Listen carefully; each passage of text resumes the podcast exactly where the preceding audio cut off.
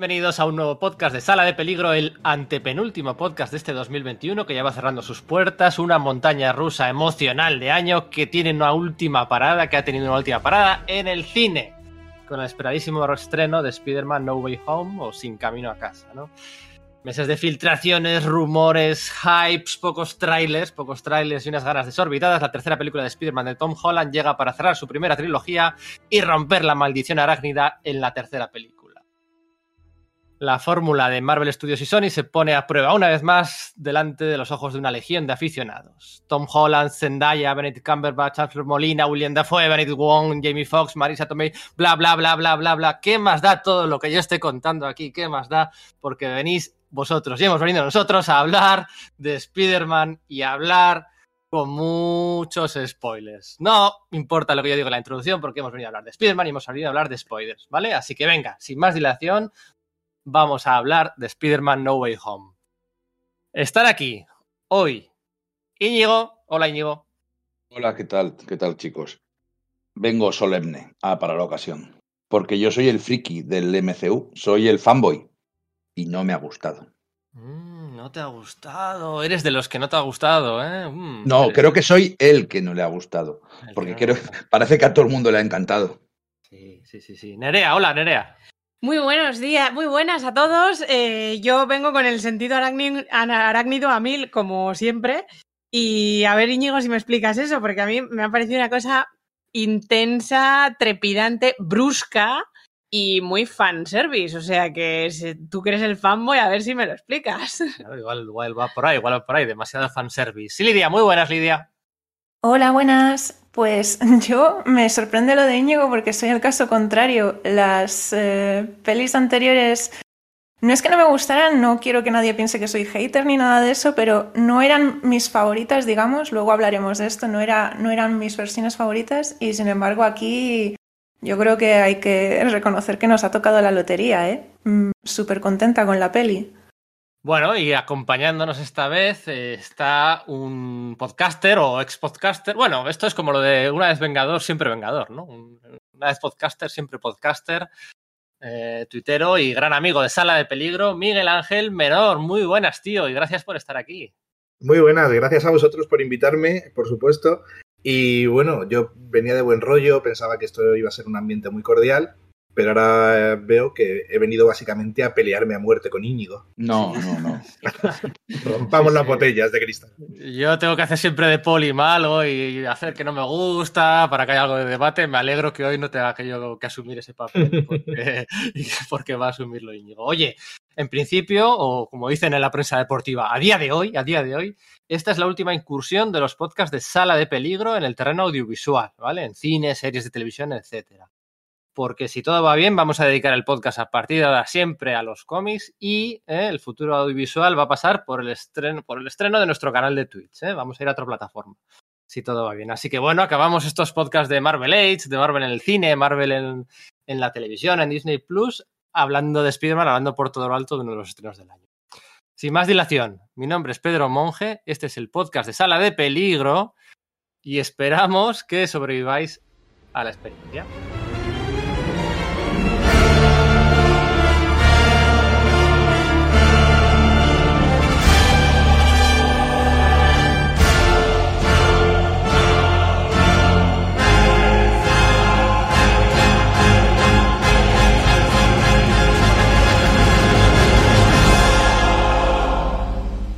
Lo he dicho antes, lo repito por si acaso. Spoilers a tutti plen, eh, sin parar, ¿vale? Esto podría enfocarse como, bueno, pues un podcast de cada uno que diga sus 20 momentos favoritos de la película. Hacemos 100 entre los 5, más o menos. Yo creo que no nos podríamos pisar. O podemos hacerlo algo más, bueno, eh, profundo y debatible, ¿no? ¿Por qué no te ha gustado la peli, ¿Por qué es demasiado fanservice? Estoy, estoy todavía dándole vueltas, porque, a ver, viendo la película la he disfrutado. Y yo, sabéis que tengo esa regla de la regla sensible. Si una peli o una serie me hace llorar, le doy un 10. Y he llorado con esta película. Y me ha emocionado esta película, ¿eh? Y aún así, durante mucho rato, bueno, le cuesta mucho arrancar. Eh, pero bueno, supongo que es el peaje a pagar mientras va moviendo fichas por el tablero. Pero es que luego la he disfrutado, me la paso bien, pero he salido un poco como, yo no estoy tan emocionado como todos los demás. Y según le voy dando vueltas, se me va cayendo. Voy encontrando muchos fallos en la lógica, voy encontrándole problemas y, creo que en parte, parte de lo que no me gusta es primero todo lo que ha rodeado esta película. Saberlo todo. Esta película, si no sabemos todas las locuras que ocurren aquí, hubiera, te hubiera explotado la cabeza. O sea, no solamente, claro, las apariciones de los villanos de las pelis anteriores, sino por supuesto, digámoslo claramente, ya sí, por fin, la pequeña aparición de Matt Murdock y las apariciones de, de los dos anteriores Spider-Man. Si no lo sabemos, esto es lo más grande que ha parido madre. Lo más grande que. Yo, no lo sabía, ¿eh? Yo he regateado todas las, las cuentas de filtraciones yo, yo no sabía, yo no, no, tenía ni idea. Yo pensaba. ¿En serio? ¿En serio? ¿En serio me lo dices? Yo, no, yo pensaba, estaba casi seguro que Andrew Garfield no salía. Estaba seguro de que Andrew Garfield no salía. Con lo mal que miente el tío y te había convencido en las entrevistas. Tenía la duda, tenía la duda de si Tobey Maguire sí, si no, si tal. Y lo de, lo de, lo de Charlie Cox como Matt Murdock, yo no me lo imaginaba hasta ayer. O sea, hasta ayer por, por otras razones que no vienen hoy a cuento. Eh, y, bueno, pues eh, ya lo siento que tú sí lo supieras. No, pero, pero, más, allá, más, allá, de eso. Pero déjame meter un segundo baza, Íñigo, porque yo, aunque sí que había eh, visto varias teorías y bueno, podíamos suponer muchas cosas de las que pasan, venimos de, y voy a aludir aquí a las series de Disney Plus, en las que había muchas teorías y ninguna había sido cierta. Entonces, yo aquí tampoco pensaba que todas estas teorías, pensaba que, que, que, que todo eran elucubraciones de los fans, que muchas cosas habían sido rumores explotados por Marvel, pero que no iban a, a acabar materializándose. Y de repente voy al cine y lo que yo esperaba que fuera un chasco tras otro es una confirmación tras otra. es que es eso, porque... Venga, y otra, y otra más, y que sí que era. Y, entonces, entonces ahí fue ya cuando me explotó la cabeza. Yo me iba a guardar la, botella rota con la que atizar Íñigo cuando lo he escuchado, porque es, es cierto, la mayoría de las cosas que dice es verdad que yo también las pensé, pero no me estropearon la película en el sentido de que, pues como lo que dice Nerea, yo mm, había oído rumores sobre, pues por ejemplo, lo de Matt Murdock, pero no me lo... O sea, era como que hasta que no lo ves, no te lo terminas de creer. Claro, ¿qué pasa? Pues lo que dice Pedro. Eh, hay cosas que te hacen pensar que de repente, oye, pues a lo mejor sí que puede ser, ¿cierto? Pero el, gozo en la sala de cine de, oír su voz y, verle y, decir, ostras, que esta vez sí, que no era un Mephisto, no, no me han estado engañando todo este tiempo. Ostras, eso no me lo quita nadie. Y lo mismo con Andrew Garfield y lo mismo con Tobey Maguire, ¿eh? Creo que se está siendo un poco injusto porque se está centrando mucho por lo que estoy leyendo, ¿vale? Eh, por supuesto, todo esto hablamos dentro de nuestro microcosmos, porque al final eh, sacamos ideas muy generales de nuestros tres conocidos, ¿no? A Íñigo no le ha gustado, a otro le ha gustado y ya sacamos conclusiones muy generales. Luego vas a la sala y ves que la reacción de la gente es muy distinta de lo que podamos pensar en Twitter. Pero, pero creo que la película a ver eh, si me explico, eh, tiene muchísimo más que, que, si estas sorpresas se confirman o no. Quiero decir, yo ya la he visto dos veces, ¿vale? O sea, eh, había cosas que me había spoileado y cosas que fueron totalmente sorpresa durante la proyección. Pero la segunda vez no, o sea, quiero decir, la segunda vez que la ves, literalmente has visto la película, no, no hay rumores ni hay nada y volví a llorar en los mismos puntos y volví a reír en los mismos y, joder, me sorprendí a mí mismo con, vamos hostias, eh, gritando ahí en, el momento de Garfield, por ejemplo, salvando a MJ. Quiero decir, la película tiene muchísimo más que ofrecer más allá porque se intenta establecer una narrativa de que solo son las sorpresas y la campaña de marketing ha arruinado, por supuesto, sabéis que yo soy un gran defensor de, de mantener las sorpresas todo lo que se pueda, ¿no? La experiencia de Endgame, por ejemplo, se jugó muy bien en el marketing a que nos sorprendiera ahí. Pero la película tiene muchísimo más de eso. Hay un momento, ¿no? Hay un momento que nunca vemos, ¿no? Como la espera hasta que llegue el villano, ¿no? Hasta que lleguen los malos, ¿no? Al final están todos en el andamio que están ahí esperando, pues a que lleguen los malos. Y eso nunca lo vemos en ninguna película. Vemos ya directamente la pelea, el primer puñetazo, ¿no? Y hay un momento que puede durar, pues no sé, igual cinco minutos es una exageración, pero están los tres Peter Parkers hablando eh, comparándose, ¿no? ese poliedro de las caras que puede ser la personalidad de Peter Parker o de Spider-Man o, del mito, ¿no? Comparándose entre sí, bromeando, conociéndose, aunque ya se conocen porque son ellos mismos. Esos cinco minutos de conversación eh, podrían haber durado dos horas si, mm. si fuera por mí, ¿no? Eso, eso es impagable y, bueno, pues ya sabes, pues sí, ya estás dentro, ¿no? Ya sabes que, vale, son tres Spider-Man. Pero es eso, ¿no? Están clavados esos diálogos esas referencias eh, metatextuales, esas referencias a otras películas. Ese, eh, eres amazing. Tú eres amazing. Eso es buenísimo. Lo que, motivacional. Lo, que iba a decir es que yo cuando, cuando salí del cine pensé que mi problema era exactamente ese, que sabía demasiado, ¿no? Y que me habían dado ni más ni menos de lo que yo pensaba que iba a ser la película. Exactamente la película que yo esperaba. Entonces, eso me decepciona un poco. Pero bueno, es cierto, ¿eh? que lloré durante la película, que me emocioné, que mira el plano con los tres Spider-Man balanceándose, que es guapísimo, y cómo aterrizan, que es la hostia. Y el final, bueno, luego hablaremos del final, que, lo deja todo preparado para lo que yo quiero ver, para la guerra de bandas de, de Spider-Man y, y Kingpin y todo eso. Pero yo, ¿te, esperabas, ¿te esperabas que muriese la tía May? Sí. ¿Sí? Sí, sí. Pero, pero por lo menos me esperaba que, ¿Sabes lo que pasa? Que creo que de verdad que es, es, un, es un Rise of Skywalker. Es un paso atrás y, conceder a los que han estado dando caña, de verdad. Es que son motivos un poco ajenos a la película, pero me da la sensación de que es, es que Tom Holland queda el que peor de los tres. De ser, hay, una, hay, una, hay, una, cosa, es que lo de, lo de que vaya a matar al duende y le vaya a matar de verdad y lo tenga que evitar Tobey Maguire, me sentó como una patada en los huevos. Pero eso es él siendo humano. Ya, por mucho que te digan muchas veces las lecciones que tienes que aprender, hasta que no las aprendes por ti mismo, no. Sí, pero no, pero, no, pero, No iba a decir, digo, y Toby en las suyas también pasó por lo mismo en Spider-Man 3. Quiero decir que la película precisamente va de eso, de, de, Porque lo hemos vivido en los cómics, por eso precisamente me mola tanto. Porque tenemos tres Spider-Mans y cada uno está en un periodo que han estado realmente en los cómics. Como ese Spider-Man de Andrew Garfield, que es un full vigilante, Peter Parker es apenas una anécdota, ¿no? Eh, eh, eh, ese momento de, tenerlos a los tres y que, y que los tres puedan aprender de, de la experiencia de cada uno. Eh, no es que Toby Maguire sea el héroe y haya parado al otro. No. Es, que no, yo no lo, vi, no lo vivía así para nada. Y de hecho, y de hecho, Tom no iba, no iba a hacer eso. Quiero decir, el plan era el que era.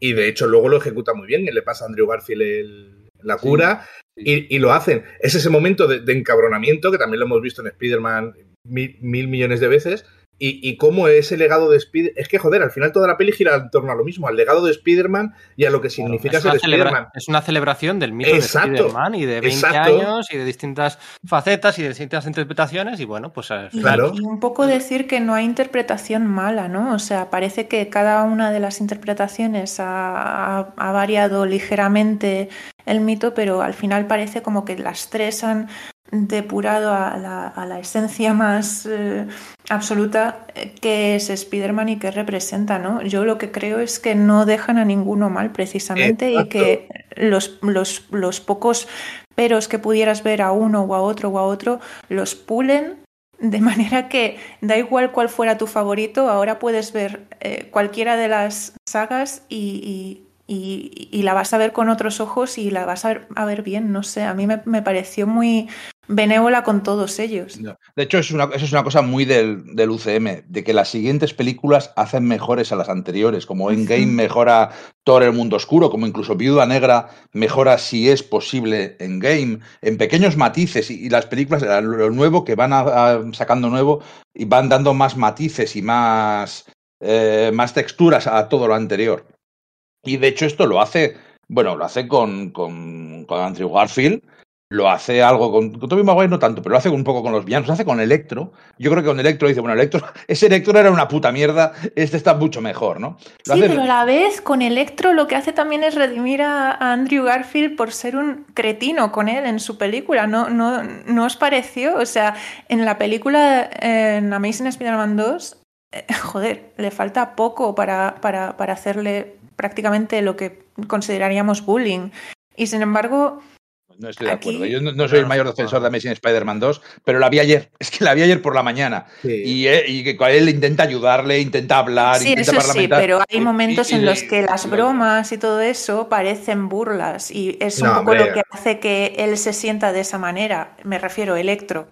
Bueno, yo no la he visto tan fresca. ¿eh? es, un, problema de que la peli está mal escrita. O sea, de que pasa de ser un fan de Spider-Man. Spider-Man intenta ayudarle, un policía le dispara y entonces dice, ya odio a Spider-Man. Y la siguiente vez que luchan, ya le odia a muerte. O sea, no hay, mm. no es que está muy mal escrita Ya te digo que hace muchísimo que no la veo, pero yo cuando ayer vi la, recordaba, otra... sí, no recordaba nada. La volví a ver entre antes de ayer y ayer. Y tienen cosas buenas y tienen cosas horribles. Pero bueno, pero a lo que voy, seguramente eh, muchos de mis problemas que, que, de las que he tenido con la película, de los que estoy teniendo, según pasa la mañana, ¿eh? según voy pensando en cosas, sean cosas mías personales y sean un poco de intoxicación de redes. Porque cuando digo que, que, me dan todo de red de Twitter y de red de tal, porque dan lo que, lo que, exactamente lo que esperaba, es que me parece como todas las interacciones, todas las movidas que están bien, pero son muy obvios. O sea, es que he visto mucha gente diciendo, joder, te imaginas que salen los tres y tienen este diálogo. Y coño, es que han tenido exactamente el mismo diálogo. Claro. Que sí, sí, sí, no, no. llevas mucho tiempo dándole vueltas. Bueno, a ver, por, eso, por eso reconozco. Hay, hay, una cosa. una, cosa, espera, una cosa, una cosa. Aquí hemos venido a hablar de lo que opinamos nosotros, no de lo que opinan otras personas en redes, ¿vale? Es importante. Vamos a opinar, yo quiero que opinéis de lo que opináis vosotros de la película. No me interesa la opinión de terceros, ¿vale? Lo que opinen otros me da exactamente igual. yo quiero vuestra opinión. Yo estoy, opinando, yo estoy opinando de lo que yo opino y de cómo me siento respecto a esta película. Yo siento que han reculado exactamente, que igual, igual que se reculó con The Rise of Skywalker con respecto a los de, las Jedi. No, no, lo, no, lo, veo, no lo veo así para nada, que era lo que quería comentar cuando, cuando has dicho eso, Íñigo, porque eh, lo, estás planteando eso, como una cesión al fan tóxico y este tipo de cosas que se vivió con Star Wars. No, al revés, lo veo como el otro ejemplo que has puesto y, de hecho así lo viví, como cuando ves Endgame y de pronto dos o tres películas que antes estaban como un poco ladrillicos sueltos cobran un montón de importancia, ¿no? Como el Todo el Mundo Oscuro, como la Era de Ultron, y de pronto todo tenía mucha más cohesión. Lo veo como la cohesión de esta trilogía de, de Holland. No, no, lo veo como que han reculado, sino como mira el, mira el plan de dónde era, de lo que estábamos construyendo como que había muchas dudas con estas películas de Holland de ¿y por qué no pasa esto? ¿y por qué no pasa esto? No lo veo que, haya, que ahora hayan reculado, sino que era en plan Kevin Feige diciendo, esperad que estamos construyendo, esperad que estamos construyendo, esto es un camino. No estamos viendo como vimos con Toby Maguire, que veías a Spider-Man con 15 años en el instituto y en la siguiente escena era una elipsis y ya estabas ahí en la universidad, ¿no? Y en la siguiente ya estabas trabajando, que funcionaba, por Dios, que nadie interprete que estoy criticando eso. No, pero tienes, tienes toda la razón, Miguel Ángel, porque mm, es lo que hace en Game. Al final, eh, redondear lo que ya tenían y a la vez están eh, recogiendo algunos hilos sueltos que tenían. Claro, dices el MCU, el MCU está muy bien cohesionado, pero tenemos aquí eh, cinco películas de Spider-Man, que Spider-Man es parte del MCU, pero estas cinco películas, bueno, asumimos que son bueno, con el multiverso podemos asumir así, sin que nos lo expliquen en el cine, que son de otro universo, pero bueno, quedaban un poco caídas, ¿no? Y también con las series de Netflix. Entonces, esta película ha venido un poco a recoger todo eso y a decir, bueno, empezamos la fase 4 y tenemos todo nuestro multiverso recogido. Eh, recogemos y una cosa muy importante, lo titiriteros que son los guionistas del MCU. Y en este caso han sido, manejan varios hilos de historias como hicieron en Endgame, reconciliando a Tony con su padre, reconciliando a Steve con Peggy, eh, toda la historia de Thor, eh, bueno, pues aquí nos reconcilian a Andrew Garfield con el momento de salvar a Gwen Stacy, nos eh, reconcilian a Toby Maguire con el momento del Duende Verde, impidiéndole... por, arreglar, por arreglar, arreglan hasta lo del traje del Duende Verde. Claro, o sea, lo van arreglando todo, cosa cosa. hasta, ese punto lo intentan asemejar más a los cómics, a la, la, la, la versión original con capucha del, Duende Verde, ¿no? Y, y, bromea con el... De retro bueno, retrocorregir, no es retrocorregir, pero sí de, bueno, pues poner ese, ese, ese punto fan a, te escuchamos, ¿no? Te escuchamos al fan, ¿no? Y, y, todo funciona todo ello dentro de un guion de dos horas y media. Es, que yo, es, que, no hay que escuchar a los fans, es que odio que no, escuchen a los fans. Pero yo, eh, no, no, no, yo no, yo no he dicho lo de, lo de, escuchar a los fans. Lo, eh, lo, ha dicho Pedro, no, lo ha dicho Pedro. Sí, lo, lo, ha dicho Pedro, me refiero. Eh, no creo no, pero que haya no, sido eso. No, no, no, es eso, como, como Loki tampoco es eso cuando sacan el uniforme de Loki, cuando en Wanda tampoco es eso cuando yeah. la visten en, en Halloween de, de, Bruja Escarlata, cuando tampoco es lo mismo con el Capitán. No es eso. Sí, yo creo que no es, una, no es una cuestión de concederles algo en plan, venga, vale, para ti la perra. No, yo creo si, que si es. ellos son los primeros fans. Claro, es claro. que es eso lo que iba a decir. Ellos son fans y saben lo que, lo que quieren, lo que queremos. Y yo propondría a, a Íñigo que lo vea menos como, o sea, cuando piensan todas esas cosas, y no voy a mencionar más el tema de los fans tóxicos, ¿vale? Pero en vez de pensar en los fans tóxicos, plantéatelo como el elemento generacional que tiene Spider-Man, ¿vale? O sea, no solo en los cómics, que pues eso, tú lees a Spider-Man a lo largo de tu vida y te vas identificando con diferentes cosas a lo largo de los años, ¿no?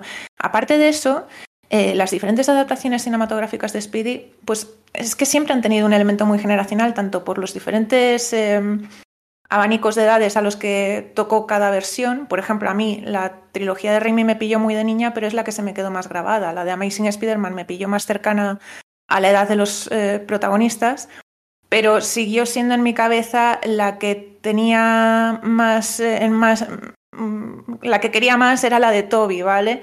Pero es una cuestión de, de, favoritismos y de tal, ¿vale? Pero el caso es ese, todos tenemos un Speedy favorito.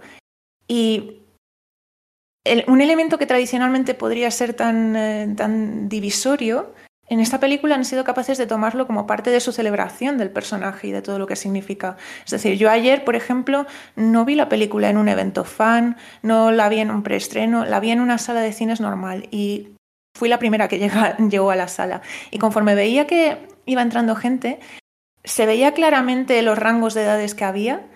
Se veía claramente los que habrían visto en su estreno probablemente las de, las de Sam Raimi, la gente más joven que, que sería fan más de, de, Tom Holland y, y, todos celebramos las mismas escenas de la misma manera, ¿sabes? Entonces, yo lo que veo es que mmm, abrazaron un poco a todos los fans de, de Spider-Man y eso lo veo como algo bueno. Pero si ya con el Hello Peter del Doctor Octavio, ya, ya me vale. El Hello Peter ese ya sí. me vale. Ese Hello Peter. Además, ya me vale. Y la medio sonrisa, por favor. Maravilloso. Pero además, además y es eso. Bueno, recogía un poco el guante de Lidia eh, diciendo lo más criticado del Spider-Man de de Amazing Spider-Man fue, pues, pues bueno, pues que era un poco exagerado, digamos, ¿no? Y ahí ya pues, te ponen también un poco chulete y también te ponen la broma entre ellos como, eh, bueno, perdona, a, a no a todos nos gusta ir por ahí pregonando que somos Spider-Man. y se miran, se miran Tobey Maguire y Tom Holland como diciendo, claro, claro, nosotros que somos somos como perfil más bajo, ¿no? Y el otro como, ¿qué, ¿Qué me estáis contando? O sea, eh, lo han arreglado, lo han redondeado y Oye, han reconciliado. Una, una, una cosa, una cosa una cosa, ahora vamos a retroceder un poco al primer ecuador de la peli también. Vosotros, vale, Íñigo, Miguel Ángel, sabíais más o menos que aparecían Andrew Garfield y Tom Holland. Pero ¿pensabais que se iban a quedar durante media hora de metraje eh, o que iba a ser un simple cameo y algo más puntual, una escena muy... Porque se, tiran entre los tres media hora. De hecho, cuando la escena en el, en el eh, tejado del, de la escuela, ¿no? Del instituto, cuando van los dos a, tranquilizar a Tom Holland, ¿no? A Peter Parker, que les dice, ay, no, no, no me digáis cómo me tengo que sentir, ¿no? ¿Cómo me puedo sentir? Es una, una escena que a mí, cuando estaba grabándolo, o sea, cuando estaba viéndolo, le dije a Nerea. Le ¿Cómo dije, grabándolo? ¿Estabas haciendo piratas? Sí, no, no, no, no, que estaba, bueno, te, bueno, eso luego hablamos. Eh, le dije, le dije a Nerea, eh, ¿sabéis la escena que os digo que aparecen Andrew Garfield sí, y Tobey sí, Maguire, eh, las siluetas de la, del tejado y tal? Durante los tres o cuatro minutos que dura esa conversación son plano y contraplano en el que en ningún momento interaccionan Tom Holland y Andrew Garfield y Tom, Tobey Maguire. Sí. Y es, es fácil rarito. pensar que lo han, que lo han grabado dije, por separado. Ostras, que lo han grabado por separado y ahora después de esta charla y de la catarsis de que, bueno, pues sí, ellos también tuvieron su sufrimiento y su pérdida, van a coger y se van a pirar y no vamos a tener el plano de los tres Spider-Man y la iteración luego ya en combate. Mira, y fíjate, a mí resulta eso- que te engañan por completo, o, o yo quise que me engañaran, y después de ese plano contra plano en el que no interaccionan, luego continúan, se quedan media hora más en la cinta. Y eso sí que yo no me lo esperaba para nada. O sea, interaccionando en el laboratorio, cuando les dice Ned, les dice lo de Peter, y responden los tres a la vez. Sí. Se, se quedan. media- No, eso sí que yo no me lo esperaba.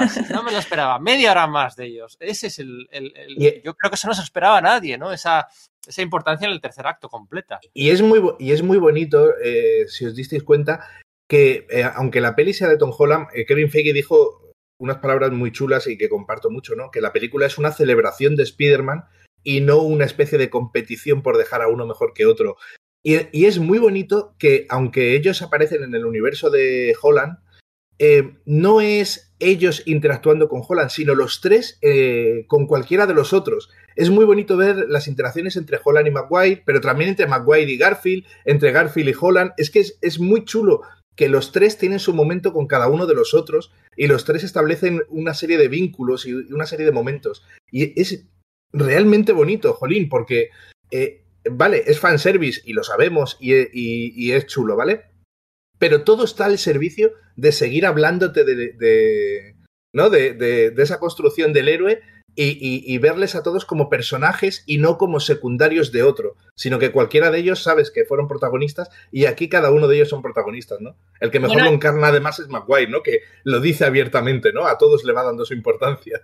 Sí. Sí. Se nota que disfrutó grabando eso. Se nota que Sí. disfrutó verdaderamente poniéndose otra vez el traje, ¿no? Que yo cuando me acuerdo que hace 20, 15 y hasta 10 años, yo me enfadaba. O sea, yo valoraba las películas, me enfadaba porque salían los héroes sin la máscara. O sea, todo el rato sin- pesados, todo el rato sin la puta máscara. Pero ponte la máscara ya que más me da el actor. Pero ayer no, ya llega un momento en el que no, no, ya sin máscara. Pues claro que sí. Por cierto, lo de fanservice o no fanservice, en Endgame cuando van todos a coger las gemas, viajan al pasado, se encuentra con el padre de Tony Stark, se encuentra Capitán América con Sí. Peggy Carter, eso, eso también se puede decir que es fanservice y bien que nos gustó y nadie, Total. bueno, iba a poner Exacto, Es que exacto. fanservice fanservice, bueno. ¿eh? que el fanservice, bueno, pues es que, a ver, que, que, que, que, ahí Y que lo usan muy bien, lo usan para malo. construir. No, Claro. no, no es. Sí, sí, mira, eh, Toby y Andrew podían haber salido que Ned abre el portal y se les ve balanceándose y saludan y siguen, ¿no? Que eso es un poco Mm. lo que yo esperaba, un cameo.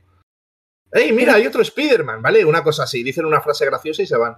Hubiera sido fanservice y se hubiera quedado en eso, en. Ah, pues han salido. Que, eh, eh, reconozcámoslo, es un poquito lo de Matt Murdock. Lo de Matt Murdock. Sí, sí, claro. No, Ma- Matt Murdock es un poco eso. Sabemos que el universo Marvel es muy grande y que no es solo eso, ¿no? Que es el primer pasito y una declaración de intenciones. Pero, estrictamente hablando es lo que hace. Pero Sale y dice hola. Pero, a ver, ya que abrimos el melón de Matt Murdock, voy a meter baza aquí. O sea, ¿no os parece maravilloso cómo construyen esa escena? Porque todos suponíamos, por las declaraciones de hace un par de semanas o tres y por los eventos de ayer miércoles, o antes de ayer, eh, que bueno, que podían, que podía, que podía suceder, podía suceder alguna aparición. Y empiezan a hablar abogado, abogado, abogado, abogado, abogado, abogado, abogado, de una manera tan trepidante, tan rápida, que no te da tiempo de suponer, jo, igual aquí meten a, Mar- a Matt Murdock. No, es que no te da tiempo. De repente ves el bastón, clan, clan, y dices, coño, ahí está. La gente aullaba en la sala, ¿eh? Aulla, Sí, sí. pues, aullé yo, vamos, es que fue como. Y nada más empezar, que comentaba antes Íñigo, jo, empieza un poco lenta, tal. Pues sí, sí, es verdad que empieza lenta, pero claro, te meten por el camino ese tipo de cosas que. Que te enganchan y no te sueltan. Cre- Creo que el, el- el primer, eh, que a lo mejor lo que más pega se le puede sacar a la película es precisamente el ritmo de, de ese primer tercio. Eh, yo no, no tengo tan claro que sea lento, porque creo que realmente es trepidante, pero es, eh, por volver al marketing, es la parte que más masticada llevábamos. Eh, eh, ese, las consecuencias de Far From Home, la situación en la que se va a poner, ese, ese establecimiento de la nueva, del nuevo estatus es lo que más llevábamos masticado con el marketing y con los trailers y con un poco lo que imaginábamos.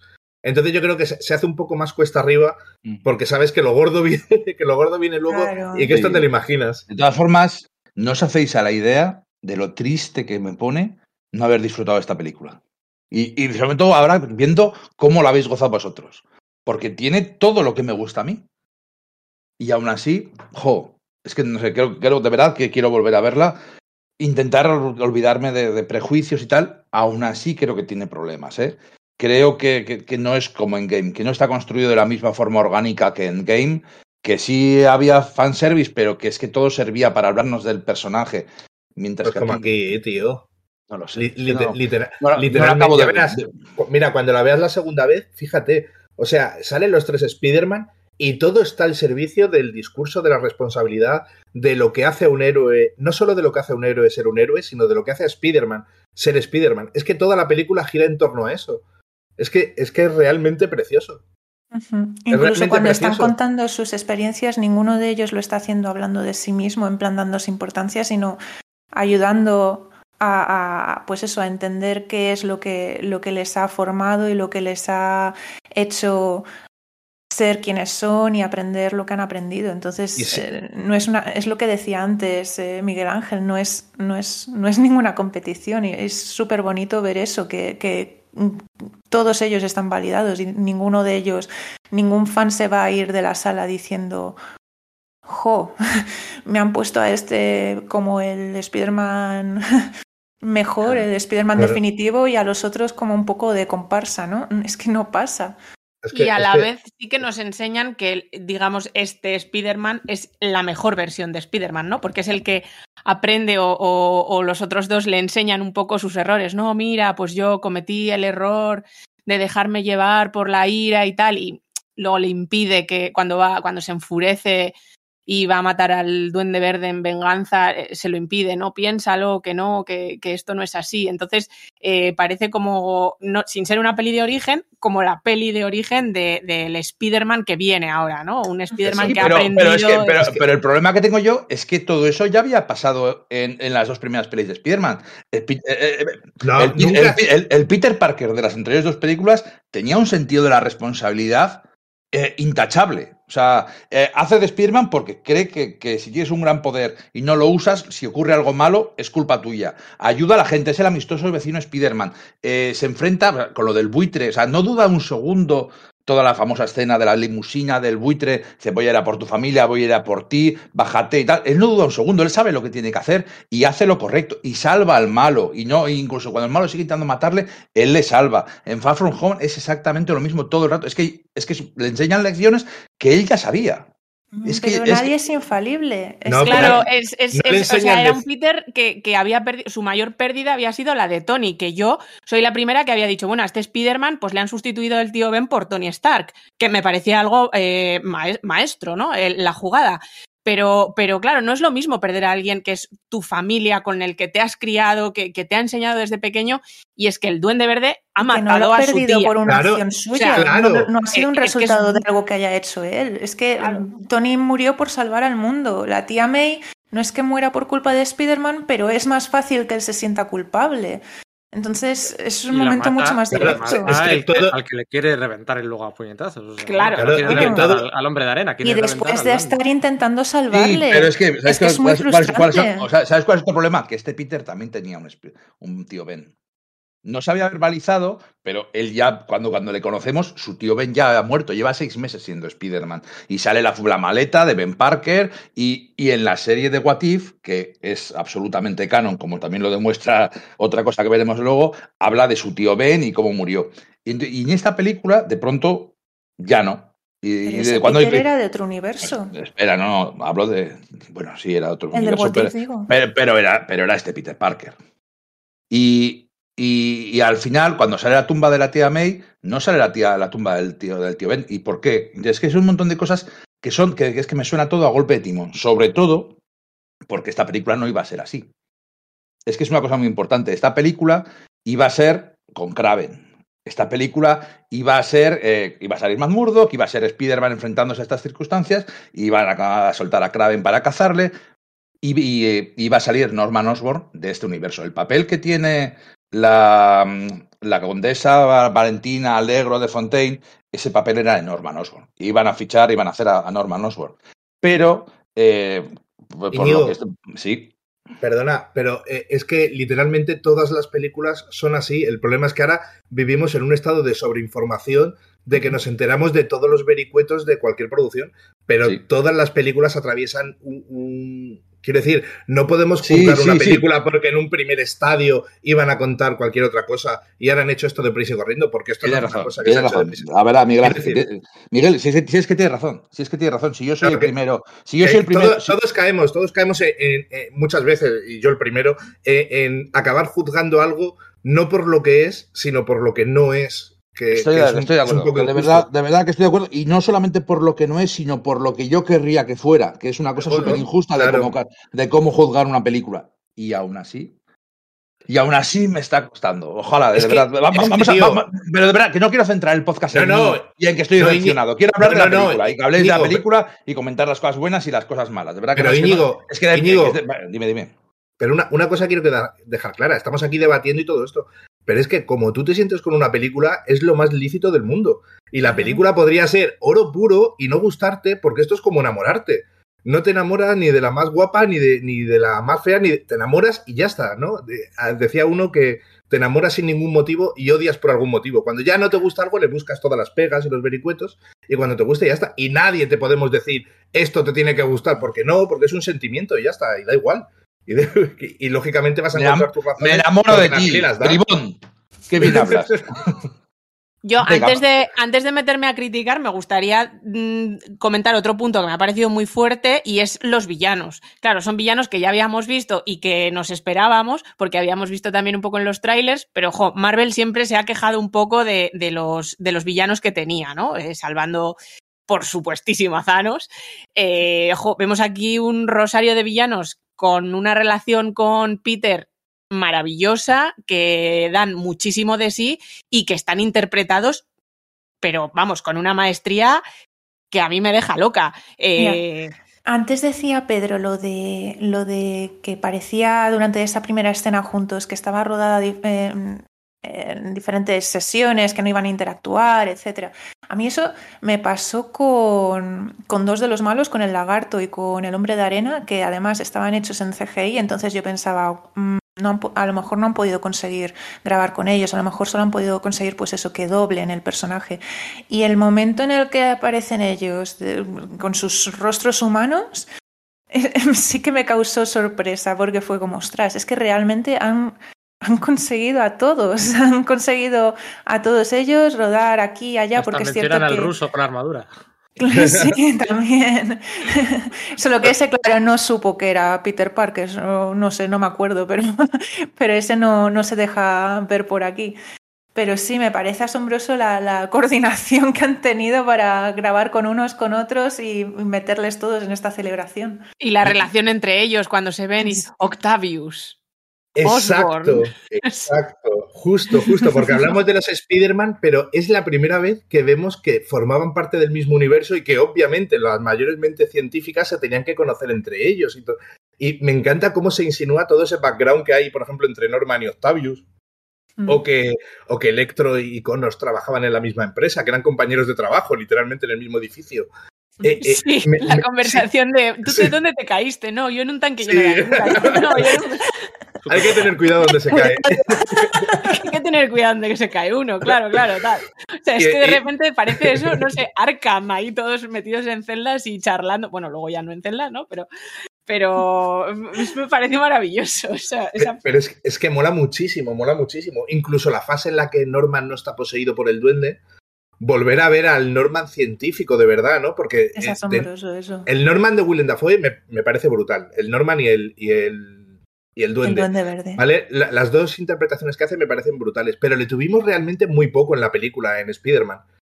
Eh, en la primera película, por, por, la propia naturaleza de la película, no pudimos disfrutar tanto. Y ha sido brutal verle ahora recuperar la conciencia muy de los cómics, además, ¿no? Eh, tener un Norman que acaba de pasar por atrocidades del Duende Verde, toda, toda esa fase, y luego ese cambio que hace el hijo de puta. Lo siento, yo era muy defensor de ojalá traigan la máscara animatrónica, ojalá sea como la cara del cómic. Tenemos a Willem Dafoe, no le pongáis máscara, por Dios.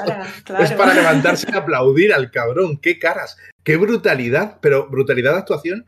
Y, una cosa os digo, eh, a lo mejor fue sensación mía, brutalidad de violencia.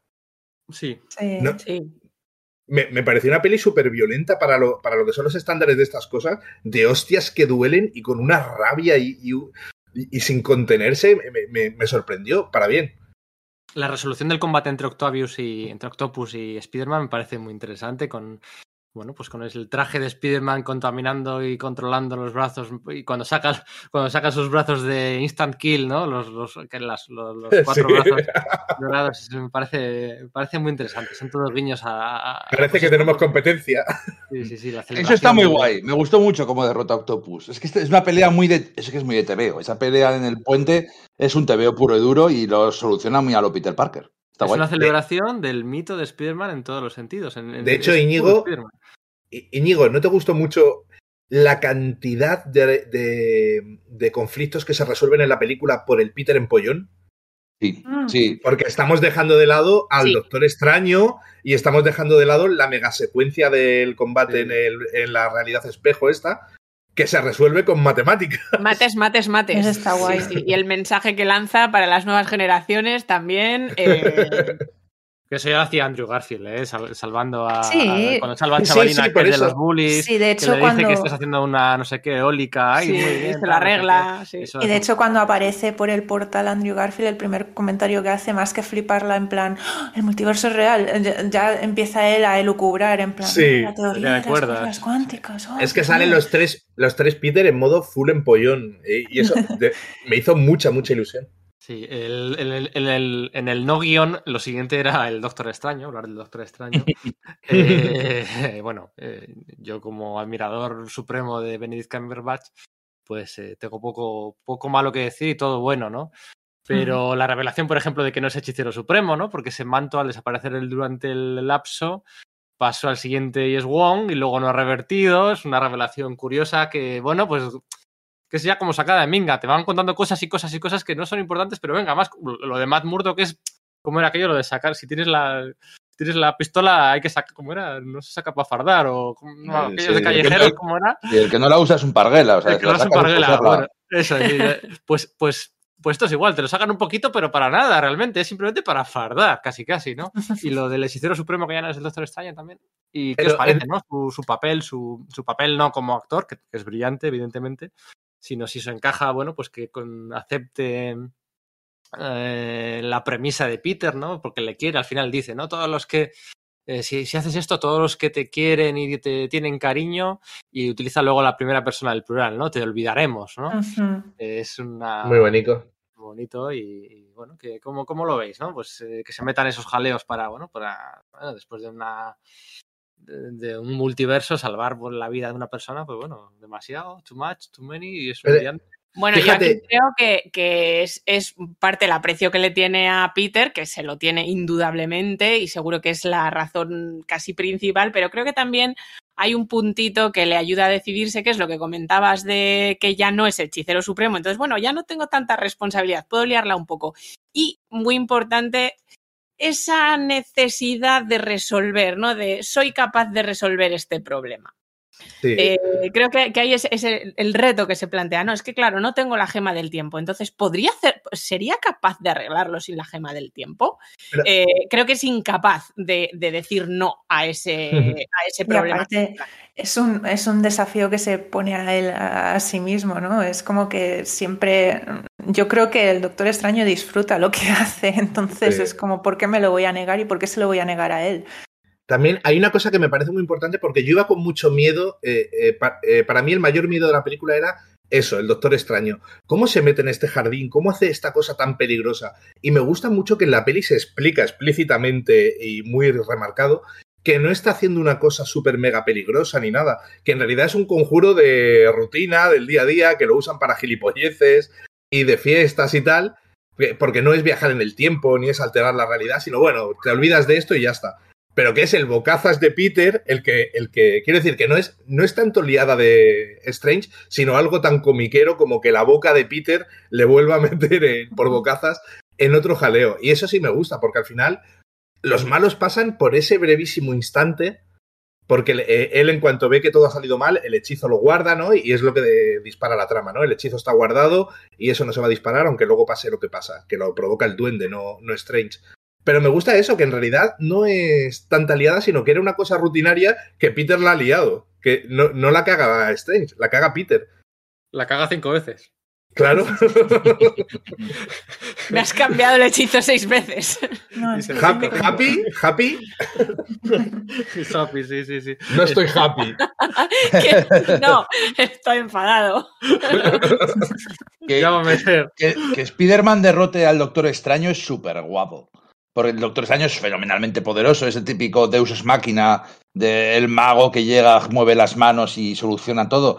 Y sin embargo, aquí, a base de ingenio, astucia e inteligencia, como habéis dicho, consigue por menos detenerle un rato. Vamos, que sí, que, le vence. Y eso es muy de TV y eso es muy de Spider-Man. A un, a un, enemigo tan formidablemente, formidablemente poderoso como el Doctor Extraño. Eso está guay. Y es muy de Spider-Man llegar luego y contárselo a sus amigos. Sí. Bueno, e, es que este Spider-Man como, como chavalín, yo lo siento desde Homecoming, es que, es que me puedes, es que le quiero mucho.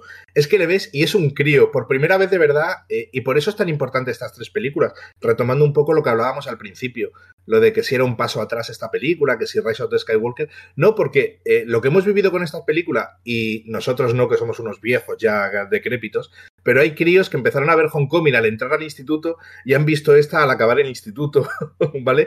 Que, han hecho el mismo viaje. Hemos visto solo al Peter quinceañero, como aquel que dice, eh, eh, cómo se ha hecho mayor. Y, para mí lo resume perfecto en cada escena que está con Ned. Eh, cuando sale y he vencido a Strange de golpe, o cuando Misterio descubre su identidad y están los tío, tío, tío, tío con el móvil. Es que es el héroe tan grande, un héroe tan, con tanta tragedia, y es un niño, es un niño, y es que lo representa también Holland y lo representa también el guion, joder, me hace mucha ilusión. La interpretación de, de Marisa Tomei y de Zendaya como, bueno, iba a decir como ángel y demonio, ¿no? Como, bueno, pues como, como contrapunto de brújula moral en algunos momentos de duda de Spider-Man o, bueno, más que de duda, o de, o de reafirmaciones o de no sé por dónde tirar o, no estoy seguro de si te va a tirar por aquí o no y tal, eh, funciona muy bien, ¿no? Funciona muy bien hasta el ultimísimo momento en el que les, les dice que van a olvidar quién es, ¿no? Le dice a Zendaya, a Mary, Jane le dice que va a olvidar quién es.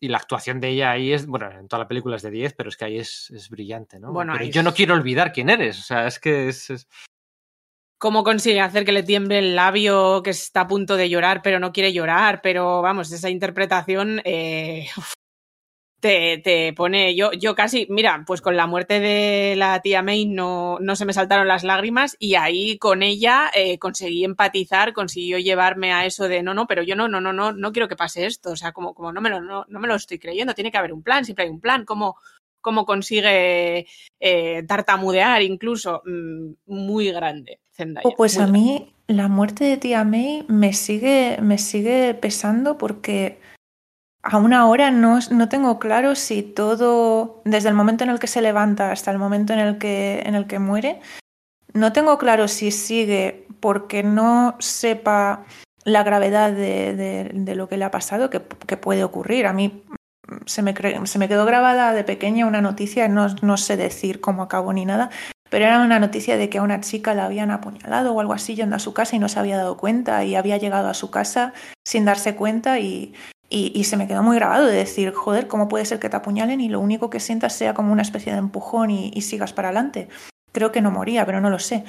Entonces, un, un, amigo mío salió de fiesta con una navaja clavada en la parte de atrás del muslo y no se enteró durante medianoche. Pues es que no tengo claro aún ahora si ella no sabía lo que, lo que le había pasado y, realmente pensaba que estaba bien o si estaba tirando para adelante por Peter. ¿Sabes? Por, es, por, por, es una mezcla. una mezcla, sí, sí, cuando ves la escena, o sea, quiero decir, tú eres padre y, y, le pasa algo a tu crío y ya se te han podido caer los brazos que tú te levantas y vas a por el crío. De, e, ella, ella no, eh, ella acaba de sufrir un shock terrible que además tendrá conmoción cerebral y todo de, hostia, es que la revienta. La revienta, es que la, revienta. Es que si yo no entiendo mal la puñalada con, el, con el cacharro, igual que murió él, la, la, intenta matar a ella. Entonces es muy y se lo clava por detrás, va sangrando, pero ella no se ha visto la herida, a ella no es que no le duela la puñalada, es que literalmente en ese momento tal como está, le Solo duele tiene ojos para Peter, claro. y, que, y, que, le duele todo, no, no sabes, bueno, claro, estoy andando... está en shock. Claro, tú, tú no sabes ¿eh? realmente cómo estás y, y vas a preocuparte de tu niño, claro.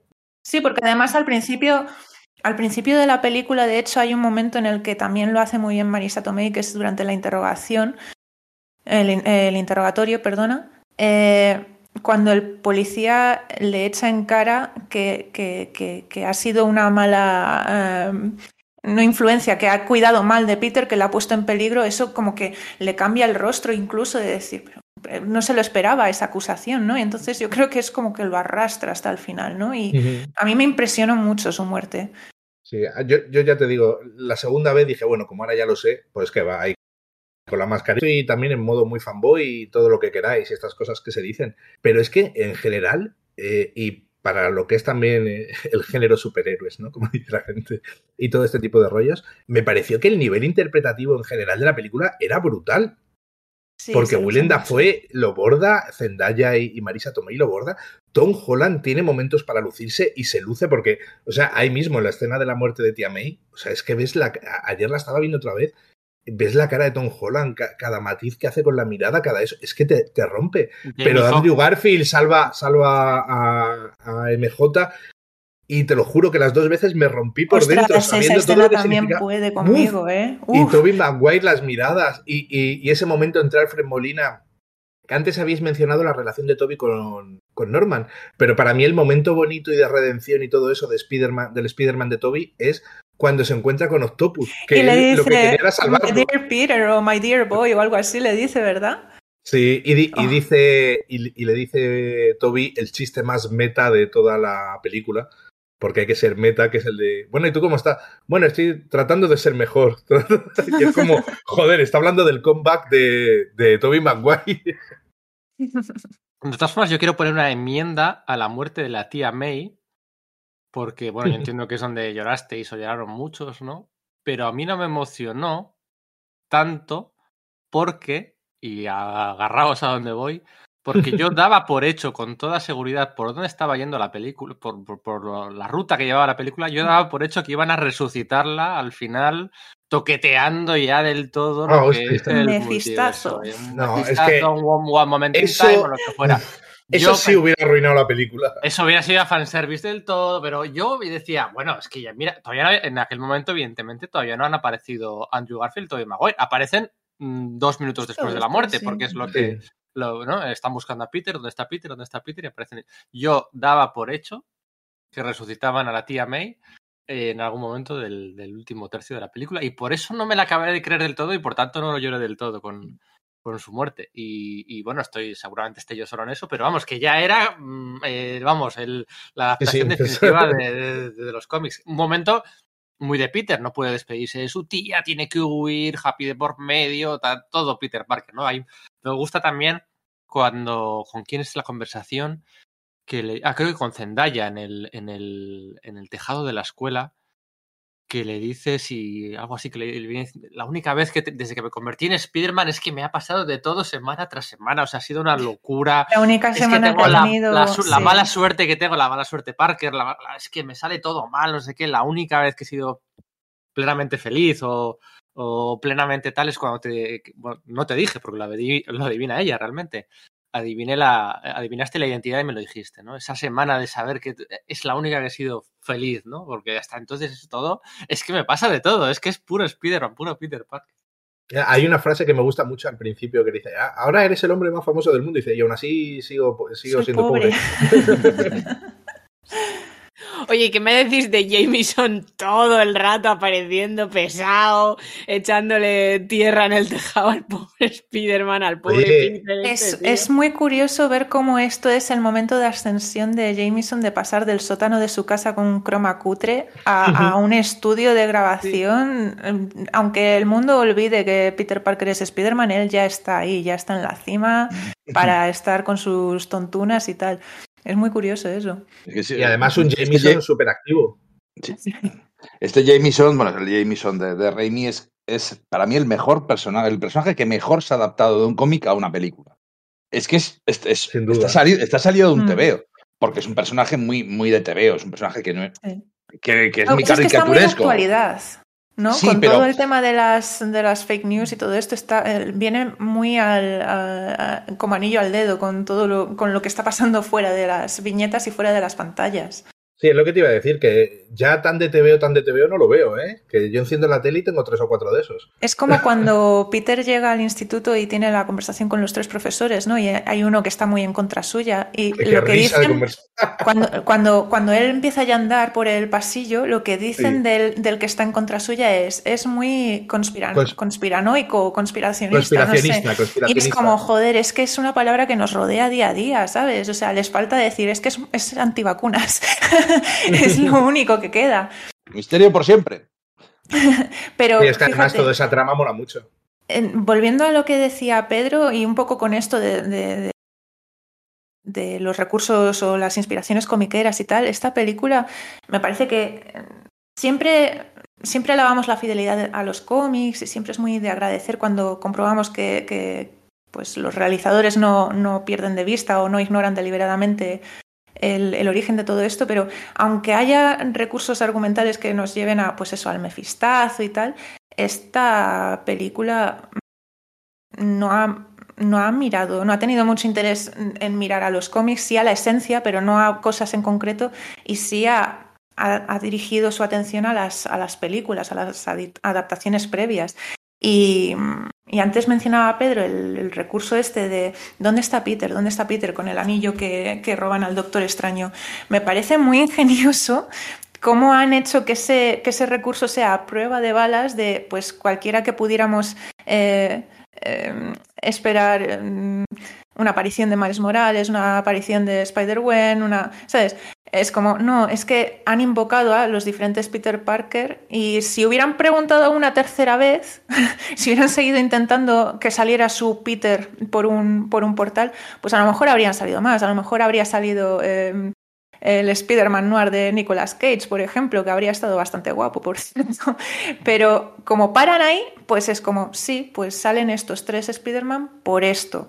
¿no? Es como que ya se aseguran de que no puedas estar tú, jo, pues es que habría molado que saliera este o que saliera el otro, ¿no?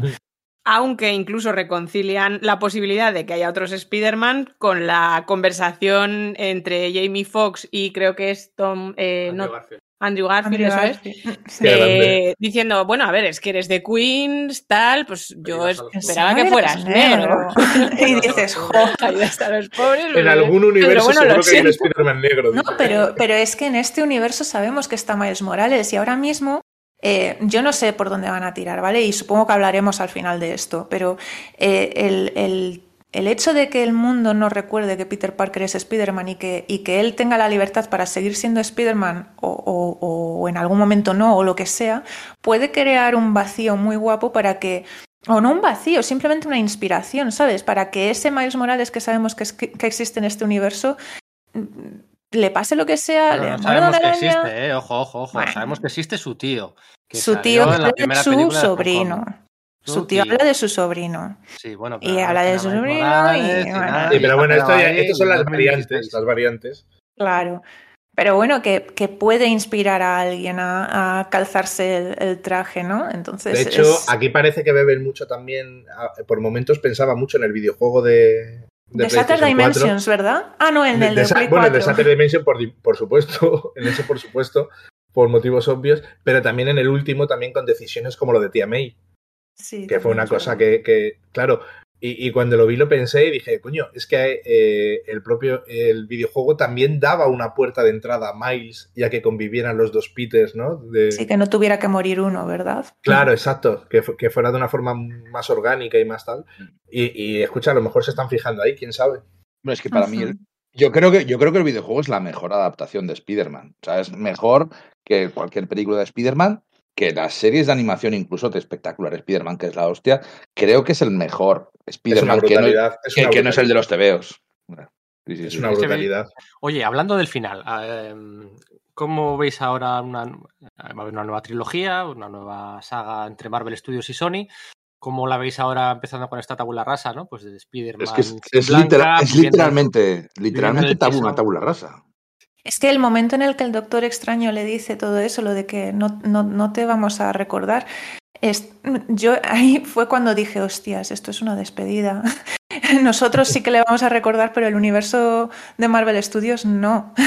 Entonces es como, mm, tengo ahí están las declaraciones de mi Pascal, está todo lo que sabemos, porque ahora mismo, creo que antes lo ha dicho Miguel Ángel, estamos hiperinformados e hiperinteresados en quién tiene los derechos de quién y qué tratos se han hecho y todo. Eh, y aún así, con todo, tengo una incertidumbre muy grande por ver por dónde tiran, porque sé que han dicho que, que, va a haber otra trilogía, que lo que pasa es que a lo mejor no está en el MCU, pero que no es el final de, de Spider-Man Estaríamos hablando de un Spider-Man, Íñigo, de un Spider-Man de pre-1985 en los cómics, ¿no? Que es un poco cuando se empieza a saber que Mary Jane ya sabe su identidad secreta, que... Sí, a mí me parece un Spider-Man muy básico. O sea, han, dejado un, Peter Parker soltero, joven, que vive en la gran ciudad con un traje de Spider-Man canónico, canónico, o sea, muy, muy canónico.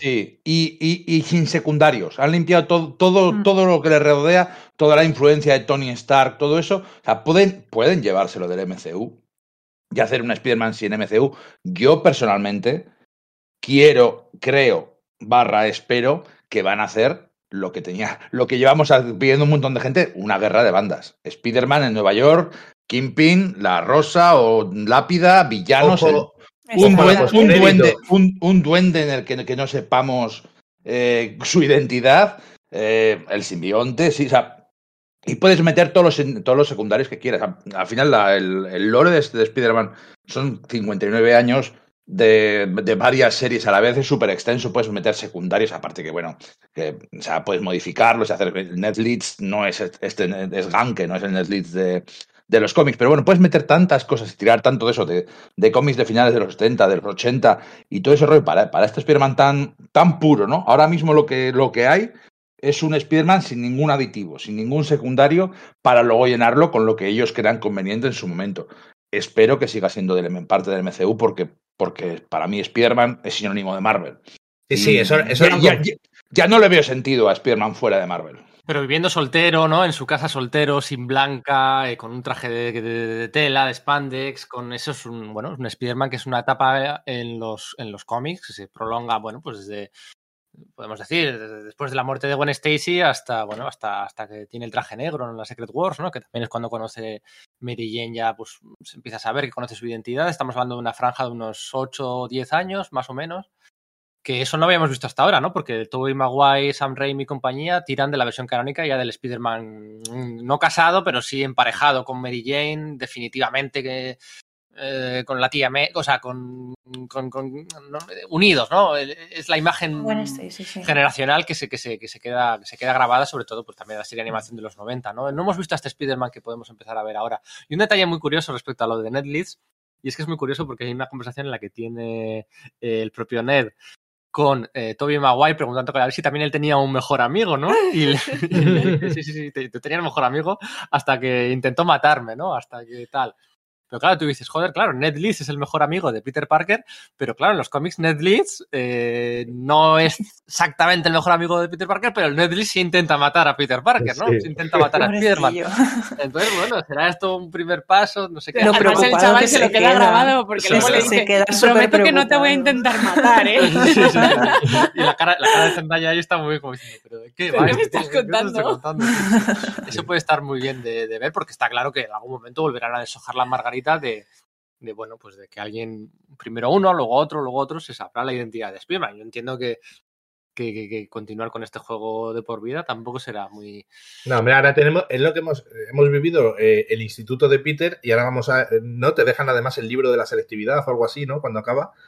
Que se supone que ahora empieza su etapa de universitaria. Pues ahora te da pie, fíjate, tendrá secundarios Spider-Man borramos esto y nos vamos. A lo mejor conoce a Harry o yo qué sé. Aunque bueno, dejan claro que aquí Oscorp. A Gwen Stacy, a Gwen Stacy y a les conoce al entrar en la universidad. Claro. Pues bueno, podemos jugar ahí con, con una nueva Gwen, con una, una, a ver si una gata negra, una de las portadas, hombre. Pero es, es, que quiero decir, literalmente tenemos posibilidades infinitas. Tenemos desde la, segunda etapa de Romita, por decirlo de alguna manera, o pueden tirar por una etapa más de la época de Roger Esther o algo así. Es que, es que no sé, es que no sé lo que van a hacer, pero sinceramente es apasionante. Y además, tienes a Spider-Man, que es una cosa que ahora ya no forma parte del MCU. Vamos a ver. en los cómics, eh, la etapa de Spider-Man se desenmascara y Tony Stark eh, le tutela y todo este tipo de rollos, eh, estamos hablando de que es la época de Civil War en adelante. Aunque antes eh, gente descubriera su identidad y tal, pero Spider-Man siempre había sido un héroe mucho más a su bola y ha formado parte de grupos y ha formado parte de eventos, pero siempre ha sido eh, eminentemente un personaje más solitario. es como lo ves, ¿no? ¿no? Es un personaje que forma parte de todos los grupos, pero su naturaleza es más solitaria, ¿no? Que decían ayer, yo no sé trabajar en equipo. lo que quiero decir es que el universo, esto sigue estando ambientado en el universo Marvel, y da pie a que dentro de nada aparezcan los cuatro fantásticos y Spider-Man un día tenga que pedirles ayuda y ellos desconfían de él porque no saben quién es y tal. Quiero decir, es muy de cómic en realidad. que, los, héroes no sepan qué esperar de Spider-Man, ¿no? Que si quieren juntarlo con un héroe Marvel lo tienen fácil, es sacar a Daredevil en esta posible guerra de bandas y ya está, ¿no? yo una peli de Daredevil, no Batman, Daredevil con Spider-Man, yo firmo ya. Yo, veo muy, yo veo muy claro, yo veo muy claro a Daredevil, Punisher y una guerra de bandas es que ya, es que sí, sí, con lápida, con cabeza de martillo, con, con bueno, impresionante. Con el duende, con el duende, con alguien que sea el duende y no sepamos quién es. Pero, hasta, la, siguiente peli. hasta la siguiente peli. Eso, yo no quiero una peli en la que aparezca el duende y se sepa en esa propia peli quién es el duende. ¿eh? No, no, no. Yo quiero un misterio de dos o tres Ojalá. cuanto menos. Ojalá. ¿Sabéis cuál es mi miedo? Mi miedo o mi teoría. Eh, que creo que eh, como productos se confundirían demasiado. Si ahora, teniendo en cuenta que ahora vamos a tirar con Daredevil. ¿De verdad van a ponerse a meter a Spider-Man contra la mafia y contra Kingpin y contra este tipo de cosas? Que va a chocar a lo mejor un poco con lo que estén planeando con, con Daredevil, que a lo mejor va en esa dirección, ¿no? Claro, es que no sabemos. Y te dejan la pista del simbionte por el otro lado, no sé, a lo mejor, yo qué sé, no sé. Cero interés en eso, ¿eh? Cero interés. Ya, ya, ya, pero. Yo leí, ayer en Wikipedia que. Leí, ayer en Wikipedia que Tom Holland sale en la segunda peli de Veneno. Sí, ah, sí. en la escena postcréditos, sale en la tele. Bueno, es que lo de la postcréditos, es que, perdonadme, pero soy la fan número, no uno, la fan número cero de lo que han hecho con Venom. O sea, pero te reíste ayer. Ese Venom, es que soy muy fan, es que soy muy fan. Mucha gracia, ese Venom Carmen de Mairena por favor, que es que es, que es, que es Carmen de Mairena. Vamos a bañarnos en bolas. a mí me hace, a mí, de, por ejemplo, la segunda peli de Venom, que yo entiendo que es lo que es y no voy a empezar aquí a, defenderla ni nada porque cinematográficamente, o sea, es lo que es. Pero, yo, yo, disfruto mucho esta mierda. Y me hace mucha gracia el chiste recurrente de que, de que Venom sea, pues como yo, si fuera un superhéroe que en vez de estar preocupado, estaría más preocupado de qué nombre nos ponemos y eso, ¿no? Entonces, en la segunda peli de Venom me hacía mucha gracia lo del protector letal. Pero si hacemos esto, tienes que dejar que nos llamemos el protector letal, no sé qué. Y entonces me hizo mucha gracia que recuperaran el chiste para la postcrédito de Spider-Man, ¿no? Pero yo, a ver que el protector letal era una mierda, ¿eh? A ver que me enteré yo, espera, espera, espera, a ver que me enteré yo que no he visto la segunda de Veneno y los tres o cuatro que no la hayan visto. Por lo que he leído en Wikipedia, al final de la de Veneno eh, Veneno cambia de universo y llega el de la Tierra Marvel y justo. ahí se encuentra con Tom Holland, ¿no? Y ahora no, no, no, no, Yo hace poco, hace muy poco que vi la escena post créditos de, de, Veneno y me sorprendió mucho que no se estuviera hablando más de esto porque lo que te enseñaba era básicamente lo que ha pasado aquí. Estaba él en una habitación de hotel, probablemente de donde coño se haya emborrachado en, la, en, la, en esta otra escena post-créditos, ¿vale? No sé si es en México o en dónde. En México, en México. Y entonces está ahí tirado en la cama hablando con Venom y de repente hay un resplandor, pasan ahí unas interferencias y tal y cual, y de repente está en esa misma habitación, pero hay otro señor. Y en la tele, o sea, otro señor que es su habitación. Y en la tele sale eh, el, el Spider-Man de Tom Holland y Venom hace un comentario diciendo, ¡ah! odio a este tío. Y entonces tú te quedas como, en plan, mm". o sea, ha pasado, han cambiado de universo. Además, Venom conoce al Peter Parker de, Tom Holland. no, Venom, no, le conoce en la escena postcrédito. No es que le conozca, pero dice, odio a este tío. Dice que no, no, le dice, no, le dice eso y dice, uy, yo a este me lo quiero comer o algo, pero ah, no da a entender que Sí, sí, no da a entender nada de que se conozcan. Lo que está en la tele en ese momento, cuando Venom cambia de universo, lo que está en la tele en ese momento es la escena final eh, de Far From Home, lo que está viendo en los monitores de Jameson. Ah, vale. Eh, Jameson dando la noticia. De... Vale, claro. Vale, y aquí Está entonces, de misterio. y en la escena post créditos, en la primera escena o middle credits o llámalo como quieras, Sí, de- se va al de bar de ese, película, de ese vuelve hotel. a su universo original, porque se- Exacto. Se, teletransporta de nuevo a su universo original y deja Claro. detrás un trocito de simbionte, ¿no? Como, Exacto. como- vale. Y ahora pueden hacer el Venom o el simbionte o el traje negro que quieran con Spider-Man con la libertad que quieran, porque seguramente lo mismo, incluso ya esto es fabular sobre fabular, pura teoría de friki subnormal de Kevin Feige decir, bueno, no, pero me lo dejas para que no sea, porque a mí no me gusta tu Venom, ese Venom lo dejamos apartado y ahora por aquí hacemos otra movida. Es A que saber. menos mal, es que menos mal, porque es que es Sí, vergonzoso. O sea, Pero es que escucha, a lo, todo, a lo todo lo que mejor- reco- todo lo que rodea ese Venom y esa- ese recurso, de verdad que me da mucha vergüenza ajena. O sea, yo de verdad, que, que- que de verdad, que tú me conoces, que yo soy lo más lejos de un hater, que a mí me gusta todo. Si es que yo disfruto, a mí dame superhéroes y yo me lo disfruto con lo peor de lo peor. Pero es que lo de este veneno.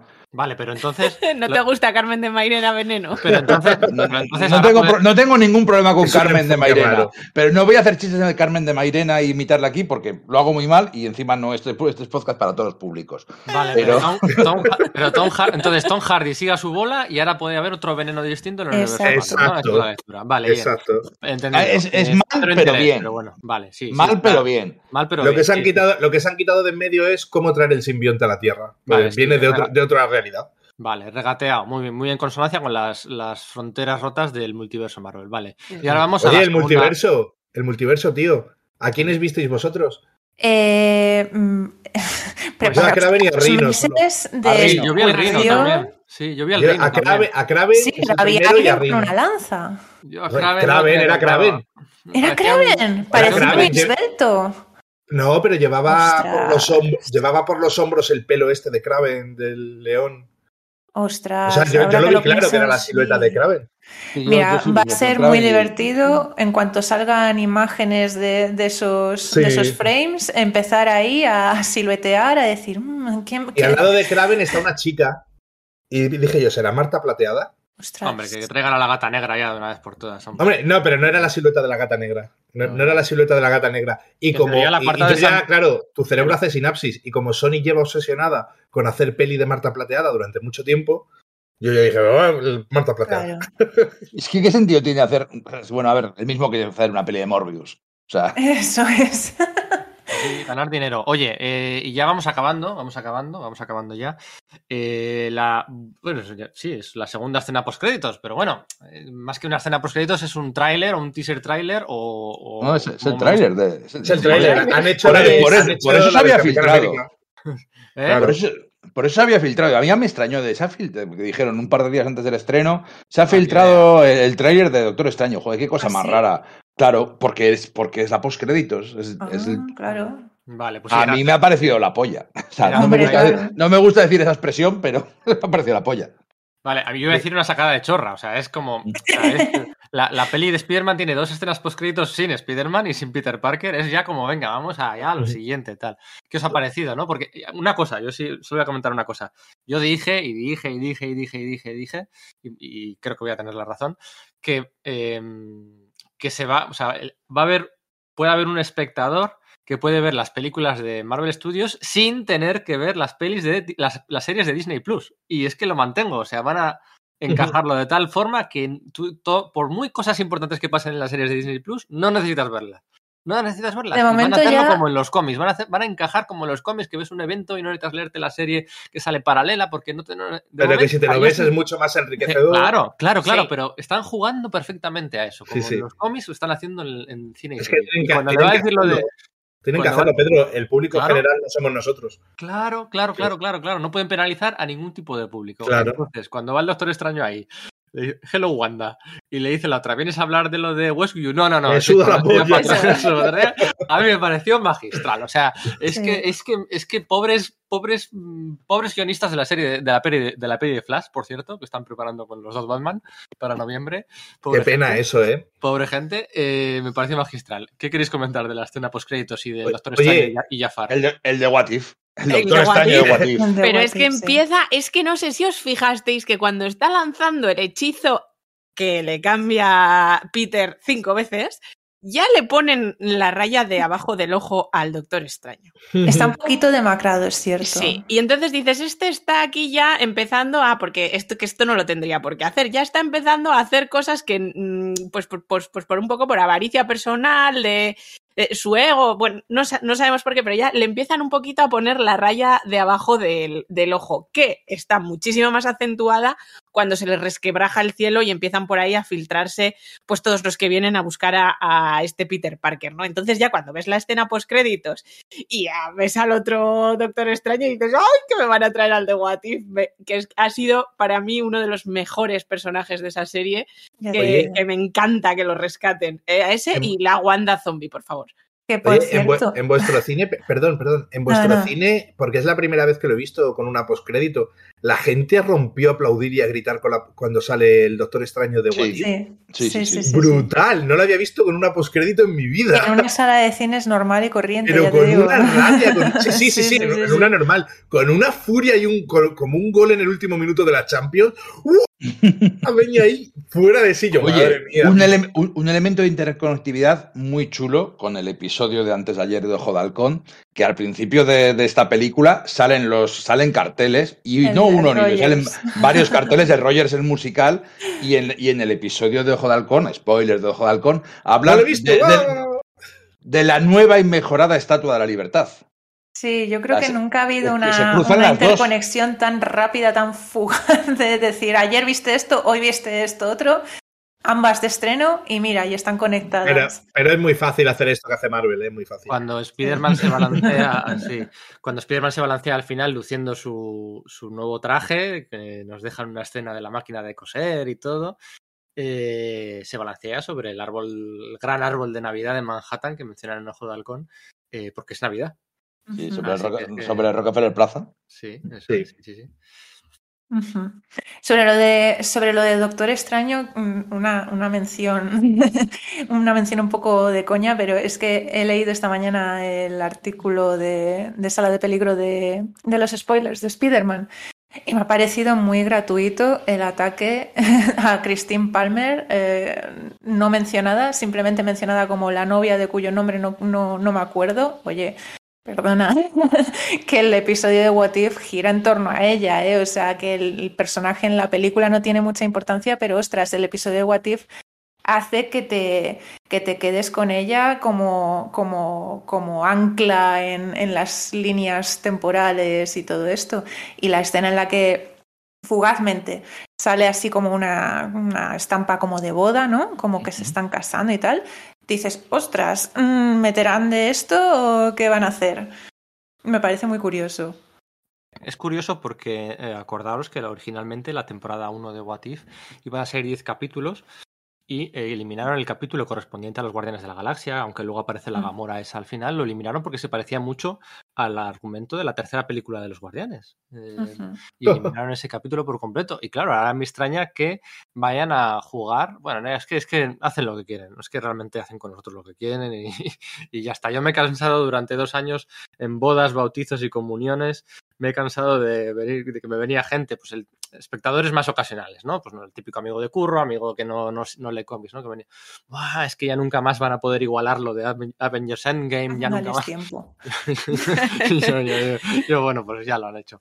Eh, quería y otro vistazo también en el tráiler a, a, América. Se la ve ahí un par de veces y tengo muchas ganas de ver qué hacen con ella. Espero que no, espero que no Recientemente hubo una, una, miniserie con ella y retocaron un poquito bastante su origen y yo sinceramente espero que al menos de primeras partan del origen eh, que, que, lleva todos estos años en los cómics. Por explicarlo bien, es la para quien no lo conozca, es el personaje que aparece con una chaqueta vaquera, con una cruz con una cruz, no, con una, estrella, una estrella blanca en la espalda, chica de pelo corto, es un personaje creado por Joe Casey Em, y Nick Dragota, me parece, hace 10 añitos, que ha ido recorriendo, pues, poquito a poco, ¿eh? su propio camino vital dentro de los cómics del universo Marvel. En teoría es la mejor amiga, ¿no? La bestie, ¿no? La de mejor Kate amiga Bishop, de Kate Bishop.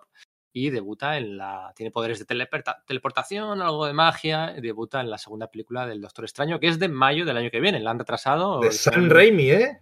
Sí. De, alguna manera hemos visto material rodado por San Raimi en la peli de Spider-Man. Buenísimo. entonces, pues todo confluye. Iba, con, iba, bueno, iba a combatir con la película de, Batman de marzo. La han retrasado a mayo, un par de meses para que, para que respire, respire por su sola. Eh, doctor, doctor, Extraño, locura en el multiverso, ¿no? La palabra multiverso va. Sí, sí, ya el multiverso ya va en el, título. El multiverso de la locura, sí. Eh, una cosita que acabaremos y no lo vamos a mencionar y luego me va a dar mucha rabia. Pero esto es como ir a misa y no mencionar a Dios.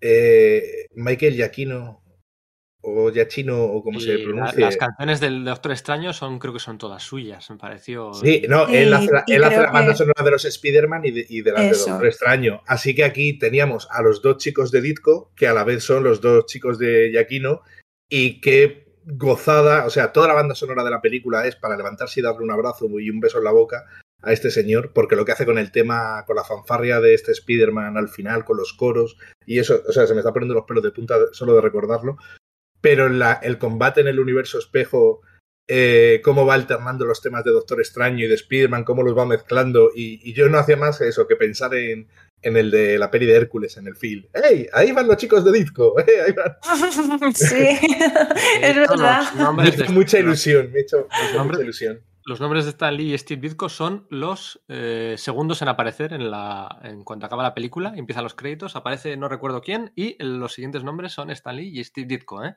Luego aparece Kevin Feige, luego compañía, pero los la segunda pantalla de créditos es la de Steve Ditko y, y Stan Lee. Oye, una, una, una duda comiquera. Los padres de Peter Parker, ¿vale? ¿Quién de ellos dos tiene la relación biológica con quién de tío Ben y tía May? Richard es el hermano de Ben. En, el, universo eh, normal. En el cómic. En el universo Ultimate era diferente. Eso es. Pero en los cómics. Eh, es que lo de la tía May tiene más mérito, porque ni siquiera tiene relación de sangre con Peter. Eso es, ahí es donde quería llegar yo. Los, eh, los dos hombres son, digamos, hermanos, ¿no? Y luego está Ben Parker y Richard Parker. Eso es la mujer o la cuñada, ¿no? Eh, sí, y May Reilly es. Sí, sí. Eso es, quería dejar ahí el May, luego adopta el, apellido de May Parker, ¿no? Pero quería dejar un poco claro un poquito ese, detallito, ¿no? Importante, ¿no? Porque aquí, pues bueno, eh, Toby Maguire perdió a su tío, Andrew Garfield perdió a su novia, y aquí por primera vez hemos visto, bueno, por primera vez, por primera vez, hemos visto a Peter Parker perder a su tía May, no por primera vez, pero sí en el, sí en el cine. Bueno, pues ha, tenido más huevos la película que, que Straczynski. Sí, que si solo fuera Straczynski. ya, ya, sí. Bueno, de por, focalizarlo, ah, todavía me escuece. De Mateis la mató, realmente. No, y bien, y bien que hizo. A mí sin Spider-Man 400. 400, sí, sí, sí. sí, sí con Mary Jane allí presente. Bueno, pues nada, oye, ha sido, Miguel Ángel, ha sido un placer tenerte aquí para charlar, debatir. Sí, no mucho interrumpir tanto. Un placer, que teníamos muchas, muchas, muchas ganas de, poderte invitar algún día. Muchísimas gracias, eh, me hacía muchísima ilusión, la verdad, estar. Eso es, gracias a ti. Y nada, Nerea, Lidia, Íñigo, por el planning que hay previsto de podcast, ya nos, nos despedís hasta el año que viene. Bueno, del, podcast. Quizá nos veamos antes. Ah, quizá nos veamos antes. Mm, desarrollalo luego eso fuera de directo. Toby continúes. Misterio misterioso. Venga, chao, chao. Chao. Adiós, adiós.